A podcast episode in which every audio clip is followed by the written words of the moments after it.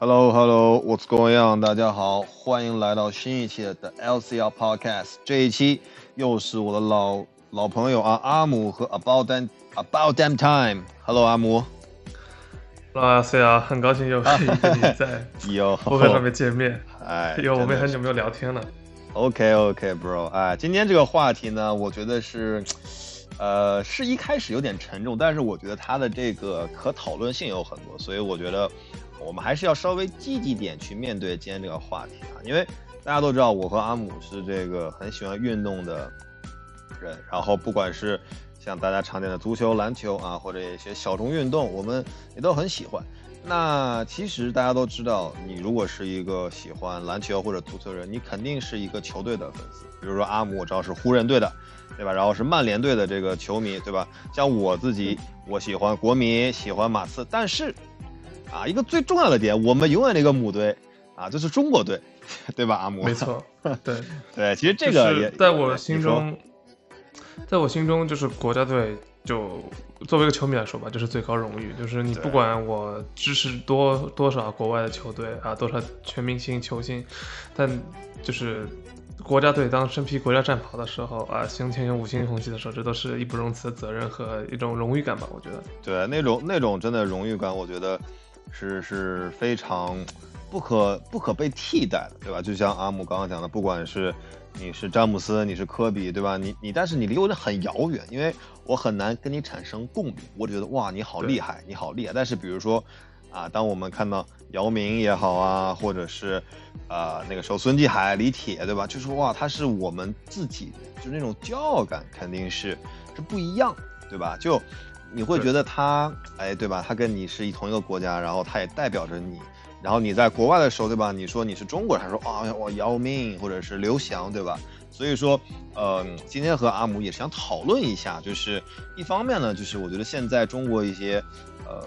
不管是球类运动也好，或者运动这个大范围也好的一些一些现况啊，然后我们两个人呢自己也有一些想跟大家分享的。那我们就从这个最近的中国男篮说起好了啊。可能阿姆你先说吧，对吧？你也看了，应该看了不少比赛。对，因为大家知道这个夏天其实挺奇怪的，平常二零二二年夏天应该有呃有奥运会啊有世界杯。不是奥运会，但是你知道今年可能因为疫情啊各方面原因，其实比赛不是那么多。那我我知道国内联赛啊结束的也比较早，所以啊其实对于嗯中国篮球迷来说，有个亚洲杯看，我觉得还是件挺欣慰的事情。但很不幸啊，就是呃有一些球员，有些主力球员，赵继伟、郭艾伦的一些感冒受伤的原因，然后易建联也没有去。那我们有些呃比较好的呃年轻球员，曾凡博、张张镇麟。都在夏季联赛 NBA 打夏季联赛也是一个很好的拉练机会。那其实杜锋带着这支队不能说是半主力吧，那呃不能说全主力吧，那我至少算个一点五，几乎有个一点七队不到二队这个水平。所以我觉得输给黎巴嫩好像也情有可原。但是我一直觉得这个事情就是啊，中国队以前说是在中呃国呃在亚洲是有统治级别的存在。我不说去啊澳大利亚或者新西兰，但是。你一个二队和就打到八强嘛，或者八强都没进，现在就是这样一个实力。那，嗯，我我其实这个是我比较担心的一点，就是虽然能解释的清楚，但是我们实力远远没有到完全能统治的一个级别吧？我觉得。对，我觉得其实不光是黎巴嫩这场，其实打韩国那场我也看了啊，包括后面打巴林、打这个台北，我觉得就我自己看了一下这几场比赛，我觉得。怎么讲呢？真的是呃一波三折吧。其实你可以有很多的原因去解释，包括你刚刚讲到，好比说呃我们的很多球员对吧？因为生病或者是怎样，他没有办法去打。比如像打韩国那场啊，我印象很深，就是呃最后就是靠孙明辉啊，对吧？他就是一个人带队啊，然后包括像周琦这些都根本打不了，王哲林打不了，就是没有内线啊。然后打巴林，最后应该是顾全对吧？一个人。拿下了关键的这个一个篮板，篮板补篮，对吧？然后打台北的话是相对比较轻松一点，但是啊，这个 黎巴嫩也是一度落后十五分，然后靠周琦应该是打了一个二十加二十的一个啊表现，就是说还有徐杰的三分雨，对，徐杰确实也是很励志，就是个子最小，但是也是在最后啊几乎将中国队给抓回来。但是我觉得。无论如无论结果怎么样啊，我觉得整体看来呢，这个中国男篮的确是处于一个过渡期啊。一方面，其实我们有很多还不错的优秀的年轻球员，就像你讲的，像张镇麟啊、曾凡博，对吧？他们也是在这个海外，比如说现在打夏季联赛啊，然后包括周琦自己就在澳大利亚打联赛，其实还是有很多优秀的年轻球员。但是我觉得在这种大赛上啊，他其实更多的。不是说你的天赋多好，除非你的天赋爆表，像美国队那样，你直接放一块可以打。更多的话还是要看这个整个团队的一个啊凝聚力啊，不管是从球员的配合、教练的战术，以及整个之间的这种磨合啊，包括这种经验啊，我觉得这个是嗯现在中国篮球队比较缺乏、匮就匮乏的一点吧。对，那中国这次我们知道，就是因为有紧有一些伤病的原因，还有一些呃新冠的原因，所以其实是紧急征召了五名球员。所以其实我觉得磨合的时间是特别短，再加上感冒，其实呃杜峰指导也说了，说呃赛前没有很多时间能合练。那所以其实这些我觉得都是客观上的原因吧。那呃向前看的话，最重要的是。啊，中国男篮在八月份还有世预赛第二阶段的那个赛事任务，这个我觉得也是一件呃挺重要的事情。他们要去西班牙，然后同组对手包括日本、澳大利亚、巴林、哈萨克斯坦和伊朗。那伊朗、日本、澳大利亚，我个人觉得这些都是一些比较难啃的骨头，而且世预赛相比亚洲杯也是一个嗯更加重的任务吧。所以看看到时候能打得怎么样。对，我觉得这其实这样，就是我觉得呢，今年的确，嗯，在这个篮球。在其实很多像我们小时候看篮球哈，这个呃中国篮球的确还是那个时候很统治，不管是大致、姚明啊，包括一阿联对吧？他们都是在世界最高的联赛 NBA 打出的一些名堂。然后其实包括像比如像孙悦啊，像巴特尔啊，甚至我知道刘伟也去打过夏季联赛，其实他们都已经被认可过啊。那你觉得其实现在这个中国篮球？嗯，就是是需要一个什么样的球星能够站出来？好比说是遇上这种很猛的内线，对吧？因为其实我们一直还是以这种内线为主的啊。但是其实现在我们也有很高的像周琦啊、王哲林这些。那你觉得，嗯，中国现在到底是缺一个什么样的一个球员呢？我个人觉得是缺呃一些好的后后卫吧。就是嗯嗯，锋线来说的话，我对张镇麟和呃就是。一开始我其实对我觉得我们缺的是锋线，像丁彦雨航当年非常惊艳，但有了张镇云、张镇麟、曾凡博这种嗯海外锻炼过的球员，我其实觉得说，哎，锋线我们是不是可以呃未来的五到十年可以未来可期？但是。又最近又看了胡明轩的一些比赛，就当然我不是怪胡明轩个人，那 或者说孙铭徽虽然有很多亮点的地方，但是最后一场也有很多失误，你就觉得说，有的时候我们在呃 CBA 看到 C 在 CBA 赛赛场上可以大杀四四方的球员，可能到了国际赛场又是另外一回事。所以我觉得有的时候，嗯，CBA 的成功可能有的时候会给我造成一点假象，至少我觉得，我看到张智霖啊，去上个赛季总决赛对阵广东队，我就说哇，天哪，这。这这不得了，这以后未来可期。那其实我觉得我们的联赛，嗯，也算是亚洲几乎是最高水平吧，但是我觉得还是有点脱节。所以啊，周琦我觉得是呃一个难得的人才。王哲林可能每次之前看起来，我觉得确实缺一点。大家说他软，我就是球风偏软的，不能说作风偏软，就是有些球确实你换一种姿势，可能就是很就是进攻的效率会比较低。那我个人觉得缺个比较好的。呃，控控卫那郭艾伦其实也要快，嗯，自己的能打能突也要快，已经三十了吧？郭艾伦我记得，然后这个对我来说是比较比较比较难比较难去衔接的一位。那赵继伟以传球为主，那我们再说到今天的孙铭徽，呃，徐杰和呃胡明轩，一不太稳定，二投投射不太稳定，然后整个。整个身高不是很够，那其实的像特别像徐杰这种，真的如果你碰到啊国际赛场的呃一些欧洲队伍，那这个你这个点肯定是被对方进攻的时候轮着打的。嗯，对，我觉得对，其实你刚刚讲的几个点，第一就是 CBA，因为 CBA 的确对吧，曾经是这个啊被认作像是亚洲最高水平的篮球比赛，对吧？也是有很多像大牌，像我们熟知的马布里。对吧？麦迪这些球员都来 CBA 打过球，而且，啊，整个中国队之前在亚洲也是很统治的，啊，但是近些年我觉得确实啊，CBA 这个联盟呢也是会有一些，呃，就是很有争议性的事情发生啊，好比说一些裁判的判罚包括这个之前我知道球鞋事件，对吧？因为有些球员他的这个签的赞助商不是呃这个李宁嘛，对吧？所以说像像一些耐克啊、阿迪就会或者是呃 AJ 对吧这是 Jordan 就会被针对啊。其实这些东西，嗯，让我们感觉就是让我们的注意力会被这些非赛场上、非篮球的事情所。啊，给牵制，对吧？就是本身我们应该更加关注的是啊，怎么去好好打球，怎么让我们的球员得到发展。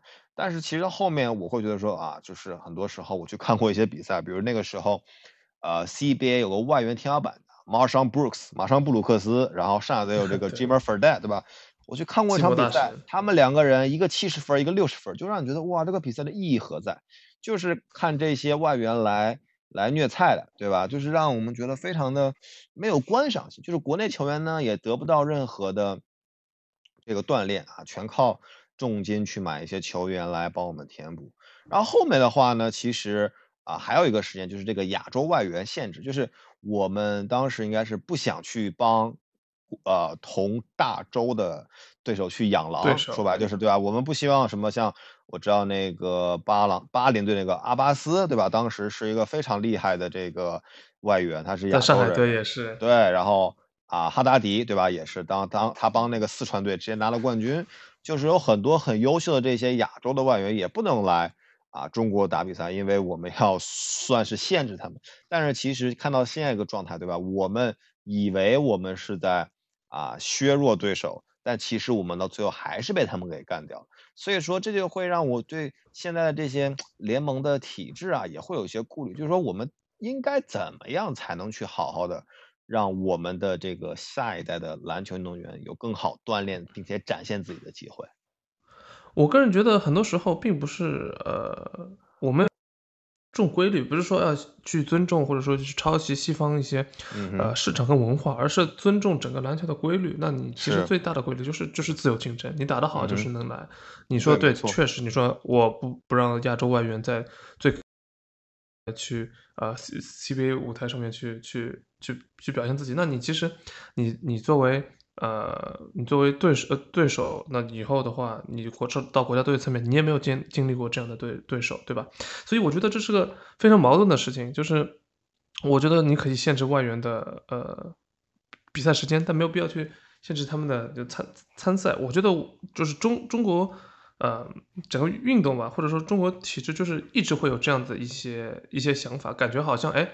我这我做了某种限制的，那边就会蓬勃发展，而你没看到的是，球员是需要各方面的一些加持和才能，就是，是成成长的，就是，嗯，对，我觉得其实就像你刚刚讲这种自由竞争嘛，说白了优胜劣汰，肯定是当你有一定的竞争力的时候，你会让自己的，比如本土的球员才觉得说啊，对吧？其实我可能在，我可能在，对吧？国内联赛，对我可能在。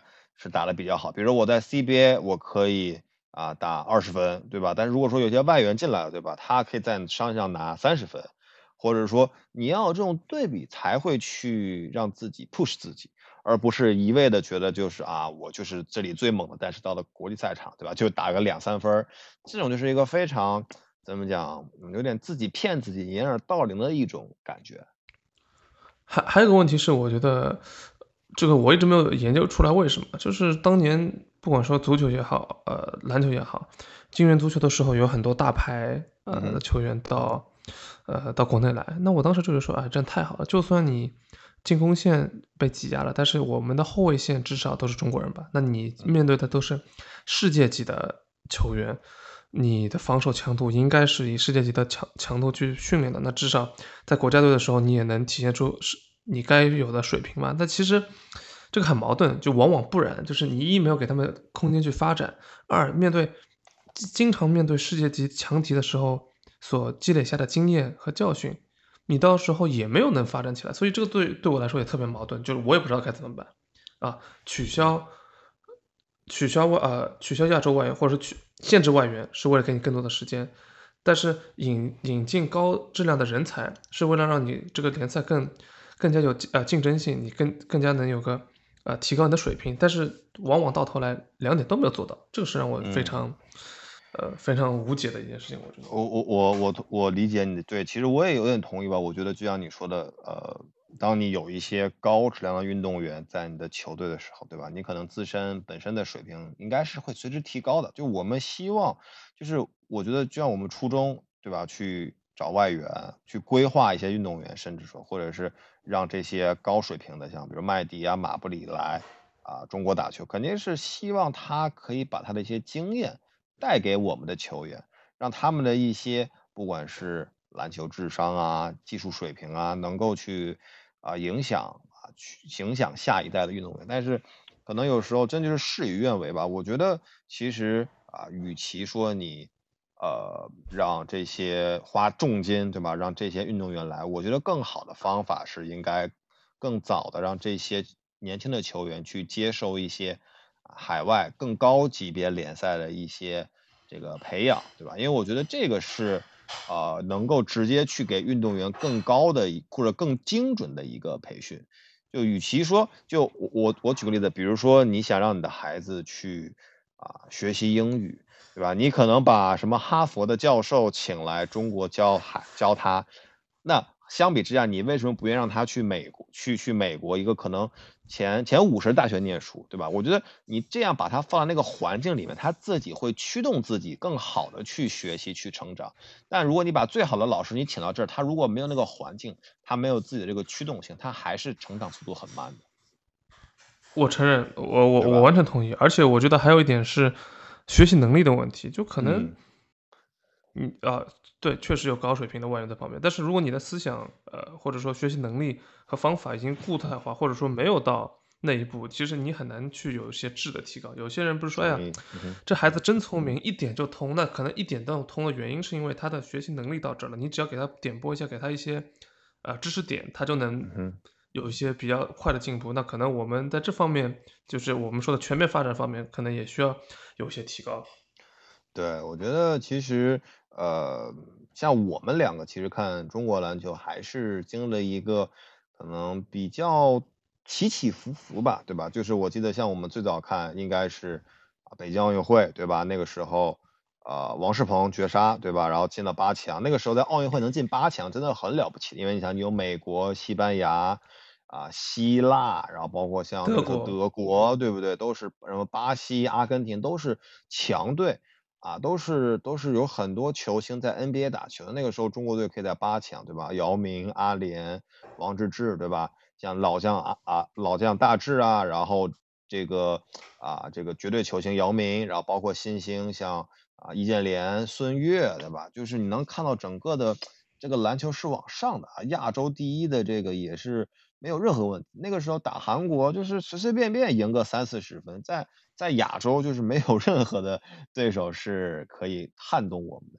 但现在就是对吧？啊，打韩国输，对吧？打巴林赢一分，对吧？黎巴嫩也输，就是你会觉得说啊，怎么了？这几年是到底是怎么了？但是其实，嗯，当我们仔细去看一下，包括说政策也好，包括说国内的这个联赛也好，其实是可以发现一些问题的啊。当然了。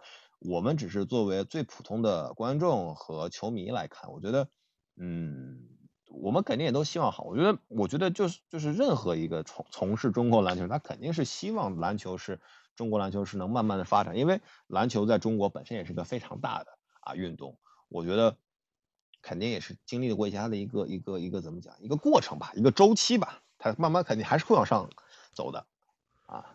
对，而而且说到底，我个人觉得亚洲杯可能没有那么那么的重要。当然了，你输或者说亚洲级别，不是说不认真对待，但是一我们客观确实有些不利因素，这些主力不能上或者说生病。二我个人觉得这个杜峰，呃，杜指导在广东队，嗯，非常成功的一个三后卫战术，他就把他带到国家队来。那我觉得确实可能，呃，人才方面不一定适合，但是杜峰也可以去。磨合去做一些改变嘛，不是说亚洲杯是用来练兵的，但是我个人觉得这种呃打快的一种战术，并并不一定是件坏的事情，但确确实需要磨合。你不能说呃三个后卫加上周琦，然后再加个嗯顾全，可能呃攻强守弱，但这样的话可能不是一个很好的配置。但是当人员齐整的时候，这可能是一个可以用用的一个。呃后备的一个骑兵的一个战术，我感觉，所以确实我还是看出看出点东西，特别是有的时候啊拿着进攻篮板就下推快攻，我个人觉得有是有一点汤见太阳的感觉，所以我觉得对他这种还是比较现代的打法嘛，因为其实像以往我们讲都是，比如说有个双塔，对吧？比如说姚明、大智或者阿联，对吧，在里面站着，然后我们是通过。高度去去有点降维打击对方的这个球员，但是现在其实这种比较比较现代的打法，这种传切跑，我觉得还是不错的。就杜锋还是有一些执教水平，但是我觉得啊，球员上用人上这个肯定，嗯，当然了，教练组也有自己的考虑吧，我们也不过多去做一些评判。但是我觉得啊，这次肯定也是能看到一些问题，所以说，嗯，我觉得篮球还是怎么讲？呃，没有让我们那么的，就是就今年虽然有些失望哈，但是我觉得啊，也不说完全没有希望，因为像这些对吧，新的球员在啊，比如在海外可以去得到一些锻炼，我觉得这都是很好的一些迹象啊。但是呢，其实这个我们现在对吧，话题可以换到下。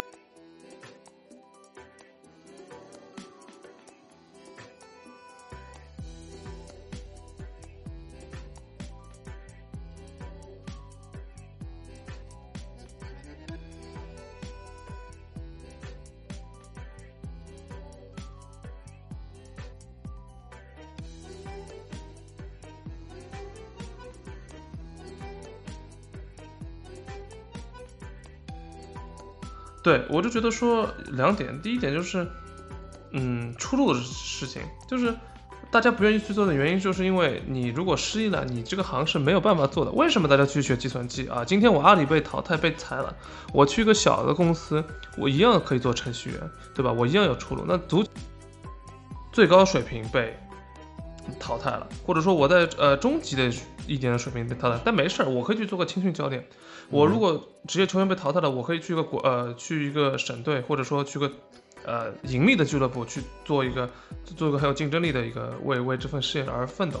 但是我们在中国，我个人觉得这个事事情是呃做不成功的啊，呃都不用说很多中超俱乐部都是呃国国营企业，那你呃比如说申花，比如说国安，那你再说一些呃比如说呃私营企业，比如说恒大，那大部分都是房地产。或者说一些龙头那也没问题，但是他们背后搞的原因，一是为推销他们品牌，这个也没问题。二，你像现在有很多暴雷的事情，或者说欠薪的事情，像广州的呃富力，或者说广州城队，那这种事情一发生了，你就对这个行业很没有信心。你你那我作为一个家长，我更不应更不会去支持，呃大家去做一些比较呃我的儿子我的下一辈去做一些几率非常小、很容易踩雷或者说没有出路的事情。这个我觉得。是很好理解的嘛，所以我觉得这是一个先有鸡还有先有蛋的问题。你说你能把呃体体制改革吗？逼着大家呃每个年龄层都有呃必须要踢足球，那我觉得也不行。这也是需要一个呃自由下而上的事情。但是，一旦进入恶性循环，或者日本进入一个良性循环，我觉得这个东西就是能自利滚利自己能走下去的这个事情。所以我不知道以什么样的方式能去改变。这个先把这个车给刹住，然后把它变成带入一个正向循环，作为中国的一个。对，我觉得对。其实刚刚我们还有一个点，就是比如我们在聊到 CBA 的时候，聊到了很多这种啊大牌外援，对吧？来到国内联赛，对我们的球员是一种双刃剑的影响。我觉得足球更是，对吧？就是像呃像比如像德罗巴，对吧？孔卡啊这些球员，包括阿尼尔卡，对吧？这些都是在欧洲五大。对奥斯卡，欧欧洲五大俱乐部有头有脸的人，他来中国啊，包括特维斯，他踢踢个几场球拿那么多钱。其实这个那个时候我想说，哇，这么多牛的球员来国内踢球是一个好事吗？对吧？可能一方面他确实让从商业的角度，对吧？他去推动商业，让上座率更高，门票更好卖。但是他从一个球员的角度来讲，他说，哦。OK，我的球员来了一个顶级球星，那我是不是就什么都不用干了，把球传给他就可以了？这种东西其实是会，呃，从长远来看是影响，呃，就是我们球员的发展，对吧？然后，呃，就像那种金元足球你讲的嘛，对吧？就是欠薪事件啊，就是让足球已经不单单是一个运动这么简单，它更像是一个资本的游戏，对吧？就是，嗯，更更在意的是怎么去挣更多的钱，而不是说怎么去好好踢球。当然了，我觉得我们作为粉丝嘛，作为球迷，我们我们没有没有任何的立场去批判别人的职业，但是我觉得作为球迷来讲，对吧？我们去支持这个球队，肯定是因为我们希望这个球队它踢得越来越好。对吧？我们希望他代表了我们的国家，让我们在，对吧？在在国外的时候，我们跟别人说，OK，说起 China，对吧？说起我们的球队，是是我们是 proud of it，对吧？就虽然我们可能不是世界杯冠军，但是我觉得出去的时候至少不会觉得说啊，你是一个人口大国，然后你的你的这个连踢球这种最，对吧？最大的运动，你可能对吧？连连泰国都踢不过，就让人觉得啊，这个真的是很。很很很有点 shameful，有点丢脸也是，对吧？比如说你跟你跟一个日本朋友，对吧？日本说啊，我每个周都我每我每个每周都去踢球，都去看球。然后其实我之前在抖音上有看到过一个介介绍，就是介绍日本每一个城市的职业球队，就是可能在基本上日本每一个省每一个市都有那么三到五支职业球队，在它可能有四个级别联赛去踢。但是我看过中国，中国其实很多省连球队都没有。啊，就是或者一个可能大省，可能就一到两个球队，比如说，呃，像这个，比如江苏，对吧？可能他就是有南京有球队，他其他很多城市都没有球队的，他就是光顾着搞经济，他都搞搞经济可能还不错，但他就没有球队，他就没有从底层就很重视这个事情。所以说，呃，我觉得相对于足球来讲啊，我个人相对于篮球来讲，我个人对足球其实还是抱着一个非常迟疑的态度，对吧？就是。嗯，这么多年，我觉得唯一让我觉得欣慰的，过可能过去十年让就是可能像徐根宝他带出了一批，对吧？像吴磊这样的球员，就呃那个时候我看一个介绍嘛，就是说中国的首发十一人有一有五个人都是徐根宝带出来的，当时那个东亚青训，然后可能还有三三四个是规划球员，那就说明了就是徐根宝一个人就撑起了整个中国足球现在的半边天。对，我觉得。就是其实，嗯，中国足球的道路可能，我觉得比篮球可能来说更迷茫一些。是啊，至少我们有张镇麟这种，呃，曾凡博这种，真的是可以去呃 NBA 至少夏季联赛摆摆手腕的。那你想说，我们有没有进一个五大联赛？有那么多支，那么多个队，或者说我都不用五大联赛，有欧洲有那么多个球队，你有没有一个球员能至少在预备队的层面，或者说？踢个都不是说轮换，踢个纯替补，就管守门员的呃饮水机管理员的角色，那其实都没有，对吧？除了吴磊或者现在曹曹猛加了一个国安的一个球球员之外，就是真的是零，所以这个也是让我很可悲的。很多时候，嗯，我们会有个幻想，就是说为什么？就是当然了，这是一个荣誉感。另外一方面，我觉得说，呃，为什么十四亿人找不出？其实并不是十四亿人找不出，是十四十四亿人。没有多少人去玩这个运动，我，所以这个其实才是真正的人口的问题啊，并不是整个人口，你整个人口也可以算到 GDP 里面，但是你的足球人口就是就是死这个足球人口，那我就问你为什么没有那么多人啊？我发明一个新的呃比赛叫倒着走竞竞跑马拉松好了，那为什么没有人做这个事情呢？这是因为他人口不够，所以就是一样的道理，并不是你我相信如果叫我我去抓拿一亿人来培养，说不定也能有很多冠军，但是。这是人口，就是足球人口的，或者说专业人口的一个一个问题的培养的问题。你不是说啊，这个产业的人才储备有多少？我们经常说有多少程序员，有多少高精尖的人？那你如果这个人口都不不在那边，你怎么能挑出一些人是适合这个产业的呢？或者适合这个，呃，就是你你要做跟你的想法是相匹配的嘛？所以这就这事情。但是，呃，而且我要说一个非常，嗯，可能更深的一个点，就是说。啊，前两天我看了李宁的一个采访，就李宁先生的一个采访，他说他当时，嗯，呃，得了很多冠军。他说他第一次走出国门，去很多地方啊，去比赛啊，然后当时国内可能条件没有那么好，他觉得说一哇，出去是个非常开眼界的事情；二，他觉得说这是在规则上面，体育上面是有绝对的公平的。他说你不能自己拿个鞍马出去，对吧？你跳的鞍马就是跟。呃，全世界是一样的，每个当然了，呃，体操有点主观裁判的因素，但是评分的机制是一样的。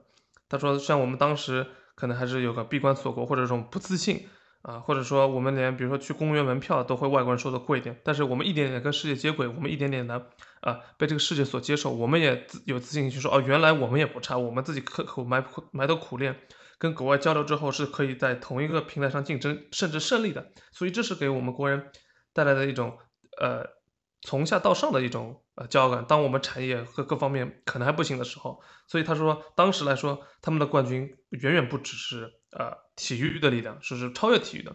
那我想问，我身边的人现在就说我不 care 体育，这个东西跟我没关系。你靠我靠这个赚钱吗？我不靠，我只 care 我今天经济好不好啊？是不是不要封城了？我我我 care 的行业和我的呃，我我我我我喜欢的娱乐，比如说小哥哥很好，那就行了。那我为什么要去 care 这个事情？所以，当一个国家强大之后，当李宁先生说的那些东西，或者说体育所附加的价值不在之后，你觉得今天有什么东西？或者说，我跟你今天坐在这边那么担忧啊，两大球这两件事情，你觉得有什么东西能支撑这个事情吗？这在今天当今中国的一个社会，对我我觉得其实你刚刚讲的几个点啊，第一个就是你刚刚讲的像李宁先生，他最早在其实在国外可能就是被人当成一个 underdog 这种架狗，对吧？我觉得这种东西就是我刚刚讲的，当你把这个人放在一个相对恶劣的环境的时候，他是可以从自己本身去激发他这种感觉的。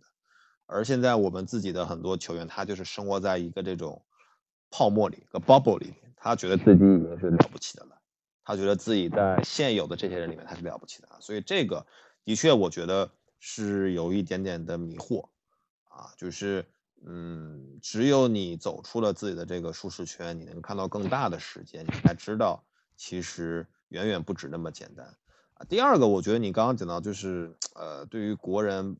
在不在意这个体育？我觉得其实，当然一会儿我们也可以聊一下，就包括其实我们在每年奥运会的时候啊，比如像像像像东京奥运会举例，它就是我们还是能看到很多人对一些中国队的项目，比如说啊，平时我们不太接触的，比如说游泳啊啊，像包括田径啊、举重啊，或者是一些射射击的项目，就是你看到中国队拿金牌，你说哇，你还是很开心，就是。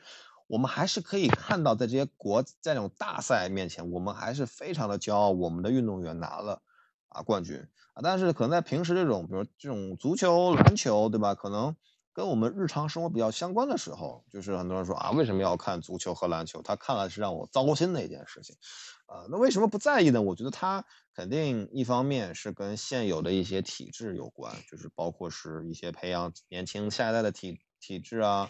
或者是老输输着看着就糟心，对吧？就是你输，我看看完输我难过，下一场我以为你赢了又输，就是嗯，可能就感觉像是被一个人辜负了很多次吧，对吧？就是你会觉得说，嗯，这个东西可能真的就他一直让我不开心，我尽量不去碰。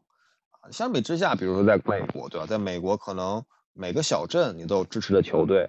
就算这个球队可能打得很烂，对吧？可能他每年比的也不好，在联赛可能都是二级联赛、三级联赛，但是你每到比赛，你还是非常的热情的去支持。比如在英国，像英国的足球可能有七个级别的比赛，就可能六七级别的联赛，你都觉得说哇，怎么这么热闹，对吧？可能这个镇就三五万人，但我有个足球队，比赛的时候我还是要去庆祝、喝啤酒，我还是要去倾尽全力去支持他。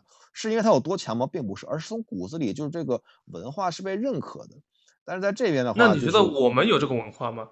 我觉得，就是如果我们现在每个镇、每个城市都有支足球、篮球队，你觉得大家会去去看吗？就是我想知道这个文化是不是当有的时候大家会去存在。二，你觉得是不是因为我们今天娱乐发展的太好了，很多都大家可以看综艺，可以看别的事情，就不需要去看这个东西。其实也不是啊，其实你说海外像日日韩的综艺更发达，对吧？你你你，而且像美国这么多这么多真人秀，对吧？其实综艺这个永远，其实文体不分家的，娱乐跟体育它它是连在一起的。比如你在美国，很多体育明星和呃嘻哈艺术家，他们也都是很好的朋友。我觉得文文艺和体育是不分家，因为其实很多时候体育明星也是一种说白了，你看体育跟你看综艺是差不多，就是为了开心嘛，为了为了为了让自己有舒缓的心情。那如果说现在真的在在中国每一个镇、每一个村、每一个市都有这种比赛，我相信大家的支持度和热热情度肯定是更高，因为它是无时不刻不在你的身边的。就像举个例子好了，你有一部很火的电视剧啊，大家都在看，你肯定也会被感染想去看，或者是一个现象级的综艺，对吧？比如说那个时候像什么《快乐大本营》，这个他如果在你的身边无时无刻不存在，那你肯定会去关注。包括比如说前段时间像一些抖音的网红主播，就是就算我可能不。不网购，我不怎么刷抖音，我还是会想去了解它、关注它，因为它是我们生活的一部分，它是社会这个文化的一部分。但是现在就是没有这个社会的文化，那这个社会文化肯定也不是一两个球迷就能决定，它肯定是更高层的一些一些决定，对吧？那这个东西，我个人觉得还有个很重要的一点是，呃，为什么我们说行业的人要争气，真的是行业人争气，比如说。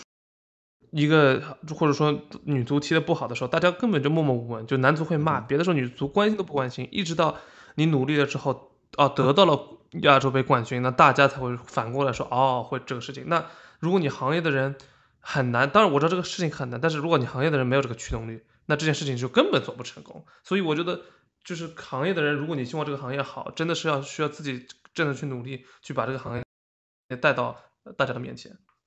嗯，是。我真的觉得这个驱动力，我觉得也是非常难的一个事情啊！我已经不好了，我躺着也能拿一些钱，那我不如就这样子。那你有什么？你真的是不是有内心的热爱，或者说一些想法，去说啊，我要天努力训练，去去去最高舞台竞技，然后获得荣誉？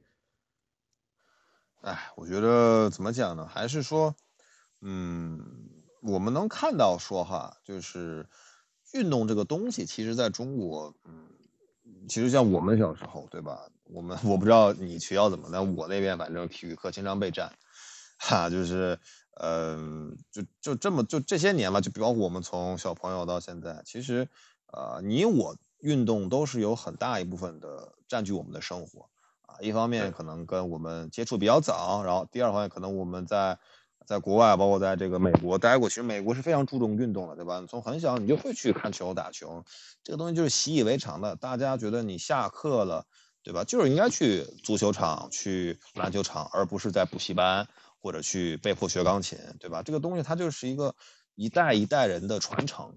所以说，我觉得，嗯，一方面，因为其实我们现在从事的行业多少跟。体育都有关系嘛？你你是在美国，所以还是比较先进。像我在国内，我看到到 OK，大家至少对运动这个东西是有兴趣的。那他如果运动的不是这些所谓的足球、篮球，他是健身，他是跳操，对吧？他像刘畊宏这种，我觉得也是 OK 的。说明我们至少对运动这个东西是慢慢再去接受的。我觉得这个至少是一个好的好的现象啊。就包括其实我刚刚讲的像这些呃，像苏炳添，对吧？像这些刘翔，像一些。啊，孙杨也好，吕小军也好，这些运动员他在大赛取得成绩的时候，我们还是很激动的啊。只不过我觉得像这些很传统的大球，呃，足足篮球这些，嗯，由于种种原因吧，就是他可能就是真的是发展不起来。但是，嗯，我觉得怎么讲呢？就是他为什么那么多人不在乎啊？我觉得这个东西真的，一方面跟自己的。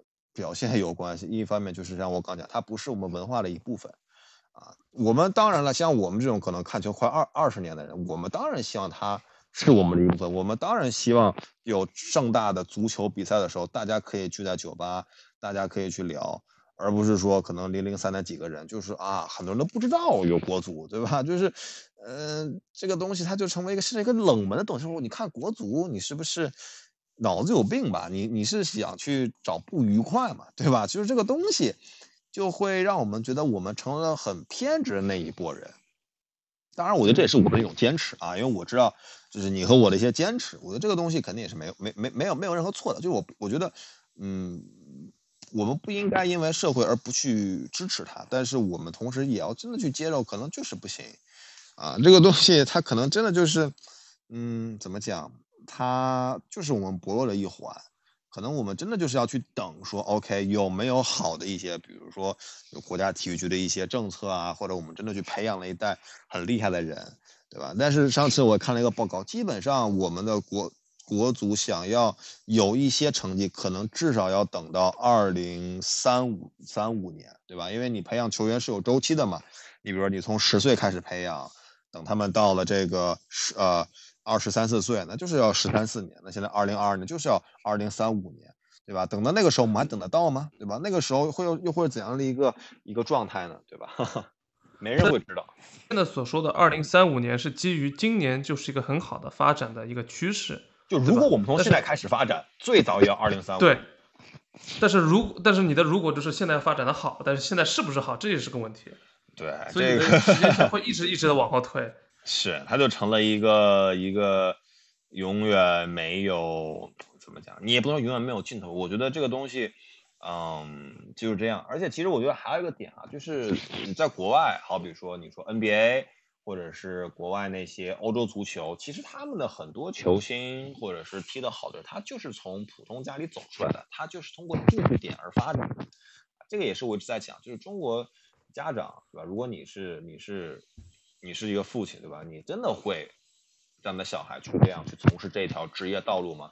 而且职业道路它真的又呃是那么好走的吗？对吧？你在你比如说你像勒布朗詹姆斯，对吧？他就是可能小时候很苦的，那就打球好。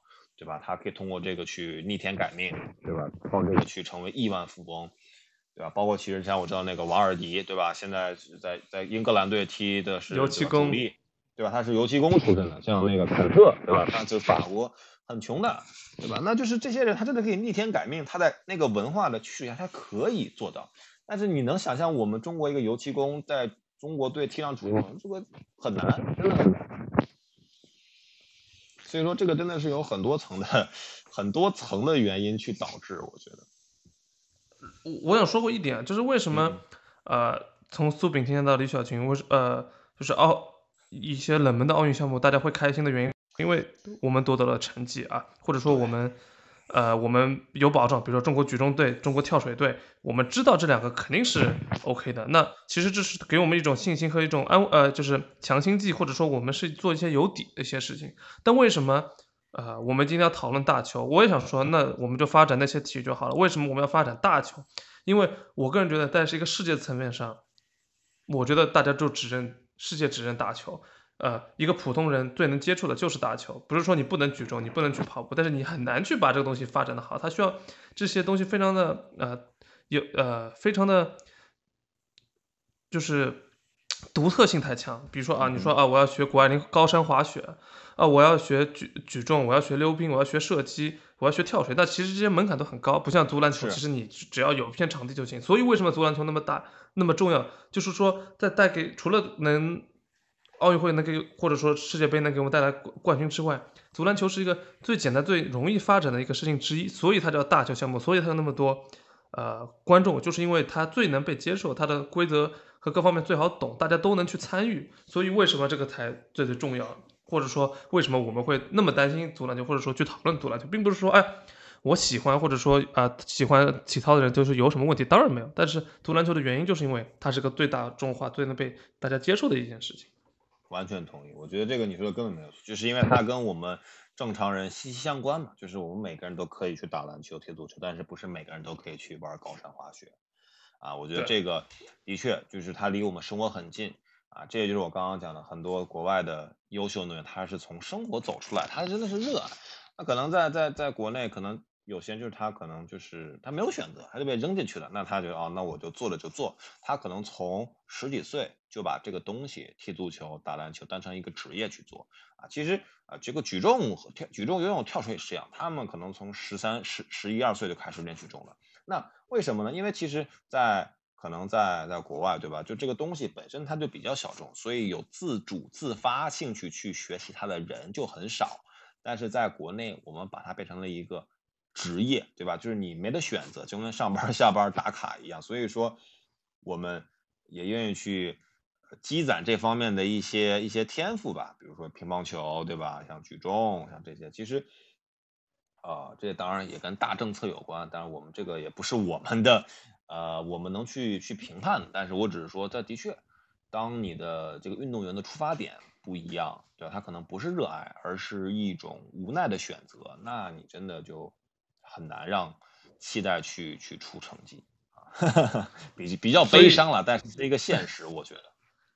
那你觉得，这除了我们刚刚说的啊，大家自主的研发的层面，呃，自己的热爱，呃，国家国家的支持，或者说运动员的努力，那你觉得，所你觉得中国品牌，因为我最近主要是可能看了李宁的那个纪录片，就对呃中国品牌或者说对中国品牌体育品牌的一些责任心方面会有一些感触。你觉得中国品牌能做些什么吗？就是说，或者说体育品牌能做些什么？是，我觉得其实这两年，呃，中国的体育品牌，你说安踏啊、李宁啊，确实其实还是非常的活跃的，对吧？在呃，不管是我们的产品，对吧，被更多海外的人认可，然后其实在内部，其实我们做了很多，像你说这 CBA 联赛啊，想去推广一些运动员啊，签运动员，我觉得，啊，看到品牌的一些崛起吧。但是我觉得接下来对于一个运动品牌来讲，如果真的想为中国运动去做一些事，那我觉得它肯定还是需要真的去沉淀，啊，可能去投入一些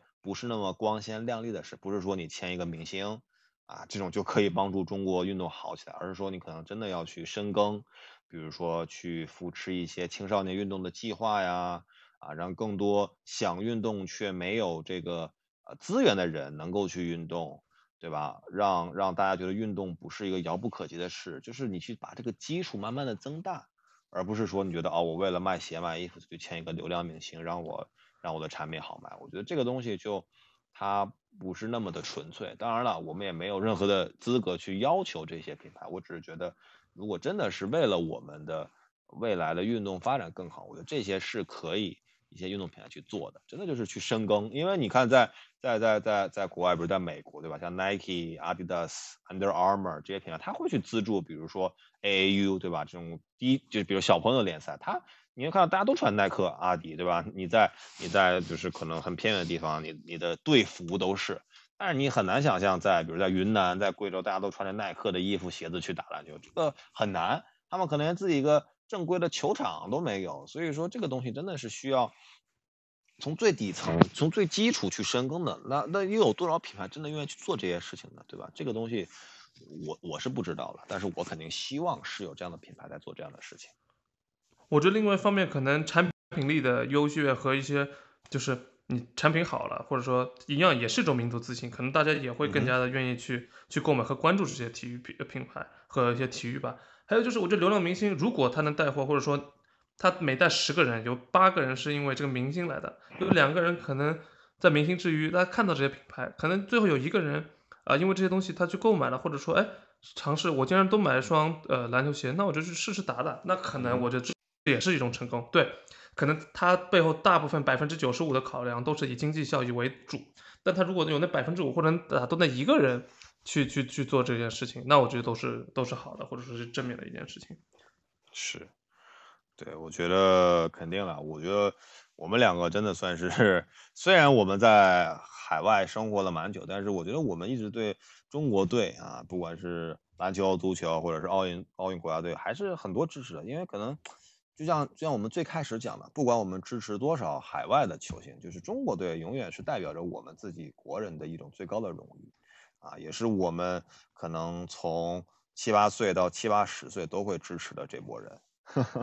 对，就像呃，光光呃不，那电视解说说啊，这位是来自呃湖北的某某某，这位是来自新疆的某某某，可能新疆湖北我也都没有去过。可能我最多就是吃过啊一一点啊大盘鸡，或者是吃 湖湖北的一些菜，但是你就觉得说，在某个层面上，不管精神层面还是就是现实层面上，我跟这个人就是有联系的，不是说哎我也吃过墨西哥菜，为什么我跟这墨西哥人没有联系？对，这是两码事儿，这这个菜只是个比喻，但是你感觉他就是跟我是一家人，这就是就是这样子，就是他胸前啊穿的国旗，他穿的红色的衣服，就是跟我是同样的，我们的目标和都是一样的，所以这东西我就是。永远不能改变。我也希望就是啊，希望大大家也是嗯，有机会的时候可以去多去多多去关注一下，或者多去参与一下。嗯，是。好了，阿姆，我觉得今天其实我们虽然开头有点沉重哈，但是结尾还是比较的怎么讲，比较平和吧，比较我们还是呃还是比较怎么讲呃坦然的去认识到了我们现在一些不足，但是我们对未来也还是抱有希望的啊。对吧？对，其实说到后面我还是有点激动，不是那种愤怒啊，是其实有点感慨，就是对啊，必自家的孩子你怎样都得喜欢，但是你又没有办法很很很大的办法去去去帮助他，所以其实有一点呃无奈，但是你又得继续看的时候，所以没错，我相信中国足篮球我也一定会看下去，我想希望你也应该一定对。那那那那最后我们最后一个问题吧，就是如果你以后有了小孩，你会想让他就是去成为一个运动员吗？或者如果是的话，你会希望他从事什么运动啊？我个人觉得可能就就是。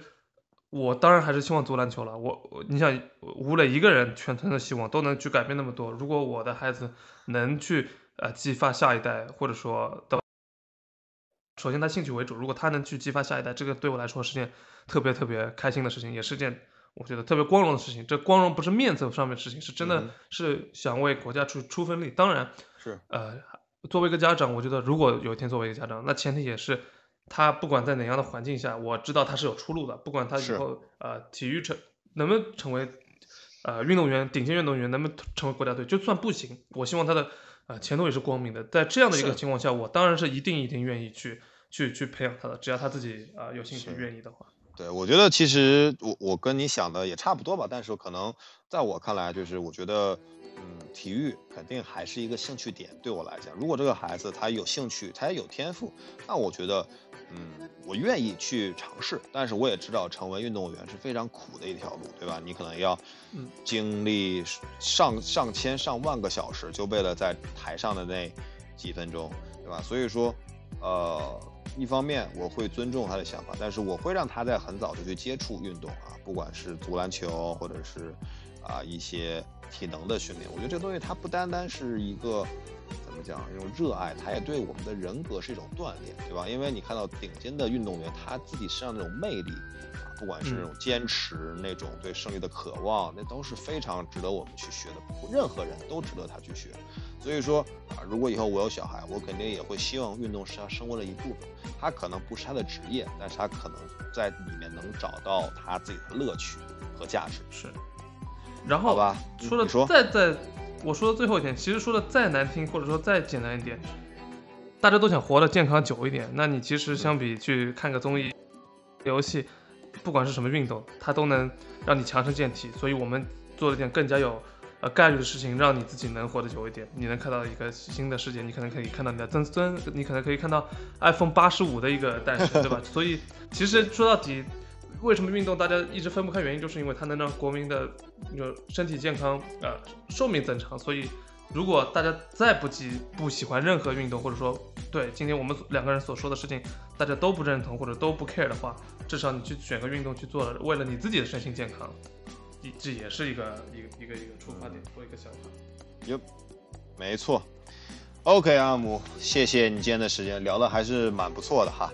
谢谢你。OK OK，好的，谢谢大家的时间啊！今天这一期聊的也是很不错，聊了很多啊中国的足篮球，包括中国运动整体，以及我们的一些看法和想法啊。希望可能听众朋友也可以分享一些自己的想法，对吧？我们保持交流嘛。嗯。OK，好，那我们下次再见，拜拜。